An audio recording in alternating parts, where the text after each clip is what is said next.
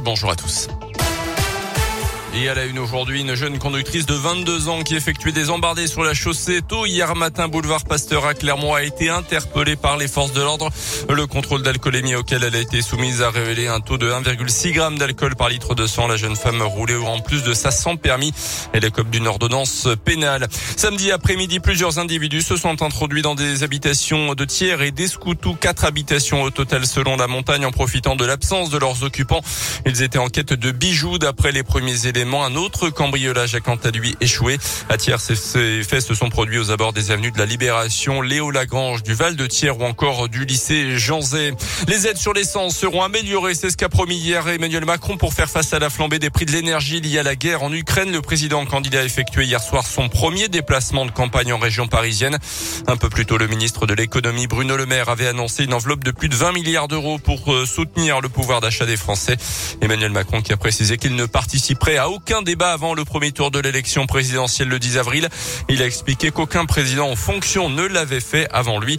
Le premier tour des élections, donc de l'élection présidentielle, se rapproche donc très rapidement, même si la campagne pour la présidentielle est éclipsée évidemment par la guerre. On vote dans un peu plus d'un mois désormais. La candidate Les Républicains Valérie Pécresse accuse du retard sur ses concurrents. Selon un dernier sondage, elle n'est créditée que de 12% des intentions de vote.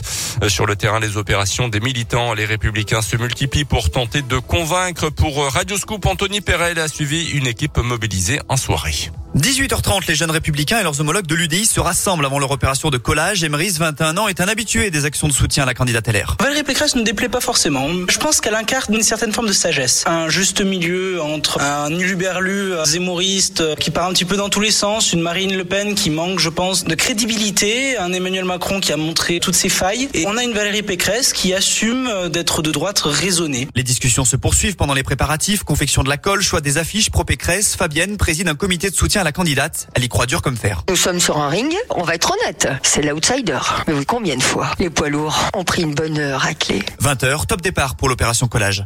Allez, on arrache. C'est Thomas, militant de 24 ans, qui chapeaute l'opération. Ça attire énormément l'œil. Si les spectacles le font, c'est qu'il y a un réel impact sur la visibilité des événements. Comme on peut voir, il y a un petit QR code sur l'affiche. Ça permet en fait, quand on passe, d'avoir les actions de Valérie Pécresse. Si on est recollé ce soir ou demain, et ben on repassera dans la foulée le lendemain. Selon ces militants, une affiche reste en moyenne moins de 24 heures avant d'être arrachée. Concernant l'opération que nous avons suivie, certaines affiches étaient déjà recouvertes le lendemain à la mi-journée. Le foot, la Ligue des Champions, huitième de finale, retour de match ce soir, Liverpool, Inter Milan et Bayern Munich, Salzbourg avant le choc entre le Real Madrid et le Paris Saint-Germain. Ce sera demain soir. Et puis enfin, toujours plus haut, toujours plus fort, le Suédois Armand Duplantis a battu hier son propre record du monde du saut à la perche. L'athlète de 22 ans a franchi une barre à 6 mètres 19 lors du meeting en salle de Belgrade. Deux ans après avoir effacé des tablettes, le Clermontois Renaud de la Villénie et ses célèbres 6 mètres 16.